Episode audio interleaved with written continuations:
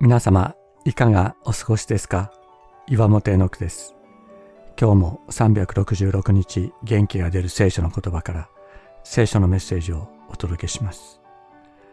8月17日、不完全なものを完全なものとして。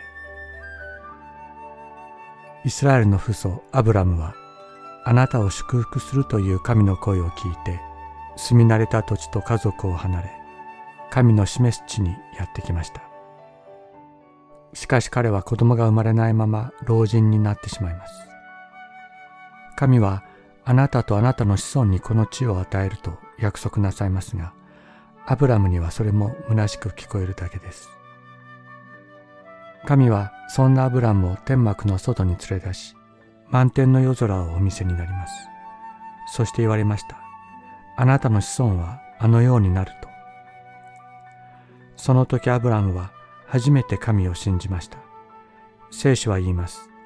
主はそれを彼の義と認められたと。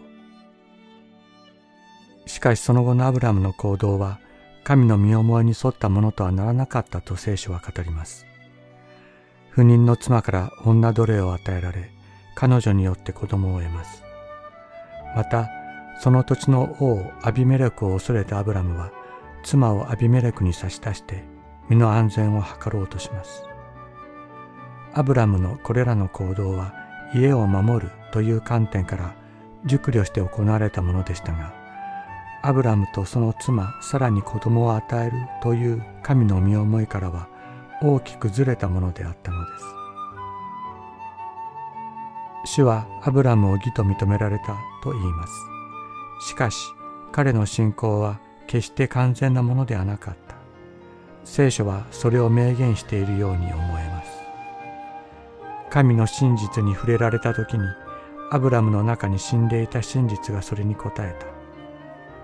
神はそれを喜ばれたのです。そして不完全なものを完全なものとして受け止めてくださった。これが神の救いなのです。私たちも同様ではないでしょうか。義と認められるような完全な信仰は誰も持っていません。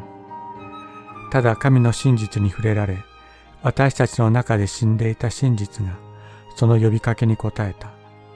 神はそれを良しとしてくださったのです。完全なものとして喜んでくださったのです。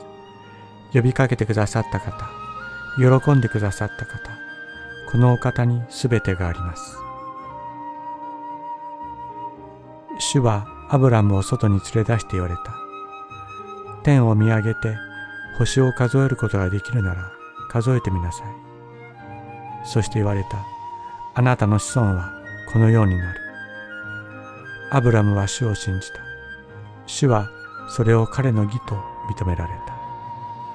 創世紀15章5から6節